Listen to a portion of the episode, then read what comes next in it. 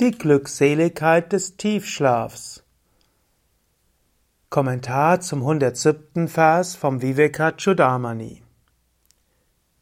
Yatsushuptau nirvishaya atmanando nubhuyate shruti pratyaksham aitichyam anumanam cha.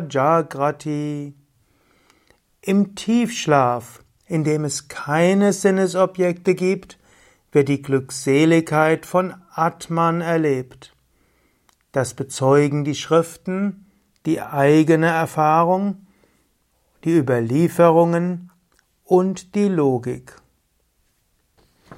Es gibt sowohl im Yoga Sutra wie auch im Viveka Chudamani wie auch im Vedanta-System allgemein verschiedene Quellen des Wissens.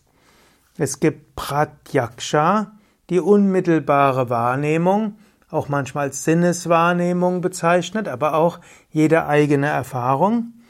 Das zweite ist Aitihyam. Aitihyam ist die Überlieferung. Hm? Manchmal wird sie auch anders bezeichnet, aber es ist die Überlieferung oder auch die Aussagen anderer. Und es gibt Anumana, das ist die logische Schlussfolgerung. Wann immer du zu richtigen Aussagen kommen willst, wann immer du etwas wissen willst, kannst du entweder deine eigene Erfahrung befragen oder du kannst andere fragen. Du kannst andere Menschen fragen, du kannst die Schriften fragen, Überlieferung fragen. Alles beides musst du dann mit logischer Schlussfolgerung weiter analysieren. Alles kann nämlich auch zu Irrtümern führen. Die eigene Wahrnehmung kann irrtumsbehaftet sein. Es gibt Sinnes, Sinneswahn, Sinnestäuschungen. Du kannst Gesichtsausdrücke von anderen missdeuten. Du kannst das, was du siehst, falsch sehen. Du kannst das, was andere sagen, missverstehen und so weiter. Also, was du dort wahrnimmst, direkte Wahrnehmung, kann eine Täuschung sein. Zweitens, es gibt auch die Überlieferung. Es gibt die großen Schriften wie Vivekachudamani Upanishaden, es gibt Yoga Sutra, es gibt Bhagavad Gita, es gibt Brahma Sutra und andere Schriften. Du kannst diese falsch verstehen. Und natürlich, Menschen können dir auch irgendetwas erzählen. Es gibt so viele Menschheitsverführer und natürlich, du kannst auch das, was authentische Meister sagen, missverstehen. Daher, die logische Schlussfolgerung ist besonders wichtig. Wenn du Schriften liest, musst du sie interpretieren. Wenn du etwas wahrnimmst, musst du es interpretieren. Deine Erfahrung interpretieren ist wichtig. Wenn du zum Beispiel in der Meditation eine Erfahrung machst, wo, wo, du deinen Körper nicht mehr wahrnimmst, vielleicht dich von oben siehst, Du könntest da jetzt voller Panik zum Psychologen gehen, der würde vielleicht eine Dissoziationsstörung diagnostizieren. Oder du könntest selbst etwas tiefer deine Erfahrung analysieren und du würdest feststellen, ja, es stimmt, was die Yogis sagen, stimmt. Du nimmst jetzt also die Wahrnehmung plus die spirituelle Überlieferung. Die spirituelle Überlieferung sagt nämlich, ja, Du bist das unsterbliche Selbst. Du bist nicht der Körper. Und so kannst du deine Erfahrung analysieren mit der Überlieferung zusammen und dann sagst du, ja, ich hab's erfahren. Ich bin nicht der Körper. Mein Astralkörper kann sich lösen davon und ich bin Bewusstsein. Ähnlich auch, wenn du im Pranayama, zum Beispiel in Kapalabhati, plötzlich das Gefühl hast einer unendlichen Weite. Auch diese Erfahrung kannst du analysieren und kannst sagen, ah, stimmt. Yogis sagen, ich bin unendliches Bewusstsein. Ich hab's erfahren. Ich bin dieses Bewusstsein. Also Erfahrung, Überlieferung und logische Schlussfolgerung. Und so analysiert er jetzt die Tiefschlaferfahrung. Es gibt einige Upanishaden, die sich mit Tiefschlaf beschäftigen. Zum Beispiel gibt es die Mandukya Upanishad, die beschäftigt sich mit dem Om. Und dort wird das Om in drei Silben eingeteilt plus die vierte, Turiya.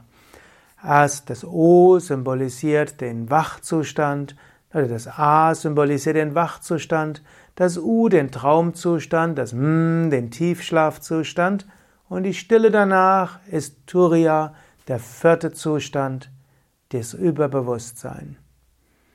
So, wenn du Om singst, sind da alle Dreiheiten verbunden und zum Transzendenten hin geöffnet. So gibt es also Schriften, die darüber sprechen. Und du selbst weißt, wenn du morgens aufwachst, hast du gut geschlafen. Tiefschlaf ist eine angenehme Erfahrung. Und egal, was du im Wachzustand erlebt hast, wenn du im Tiefschlaf bist, ist die Erfahrung angenehm. Es spielt da gar keine Rolle, was du dort erlebt hast. Angenommen, du hattest einen großartigen Tag. Hm, du hattest äh, Erfolg gehabt, du hast ein positives Feedback bekommen und dein Chef war sehr freundlich zu dir und so weiter. Ein großartiger Tag. Jetzt ist die Frage, wie ist dein Tiefschlaf? Nehmen wir einen, einen anderen Tag, wo du etwas sehr Schwieriges hast. Du wurdest kritisiert, du hattest Streit mit deinem Partner, deiner Partnerin und außerdem hast du irgendwo einen Schmerz in der Schulter oder Rücken oder sonst wo. Und jetzt gehst du schlafen. Wenn du in den Tiefschlaf kommst, ist der Tiefschlaf besser, schlechter oder genauso gut, wie als du einen wunderschönen Tag gehabt hast? Die Antwort ist klar. Für den Tiefschlaf macht es keinen Unterschied, wie dein Tag vorher war. Im Tiefschlaf sind keine Gedanken. Deshalb erfährst du, dass die Glückseligkeit deines eigenen Selbst.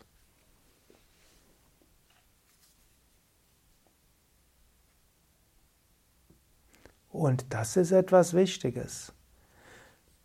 Im Tiefschlaf gibt es natürlich nur ein Problem und das Problem ist, du bist nicht voll bewusst. Erst nachher kannst du sagen, ah, ich hatte so gut geschlafen, es hat mir so gut getan. Deshalb ist der Tiefschlaf auch nicht die Lösung. Schade eigentlich. Aber durch logische Analyse der Erfahrung des Tiefschlafs, auch in Verbindung mit zum Beispiel dem, was Shankara sagt oder was Mandukya Upanishad sagt, weißt du, ja, mein Bewusstsein ist in beiden Erfahrungen identisch. Ich weiß, ich bin das unsterbliche Selbst. Ich bin der Atman.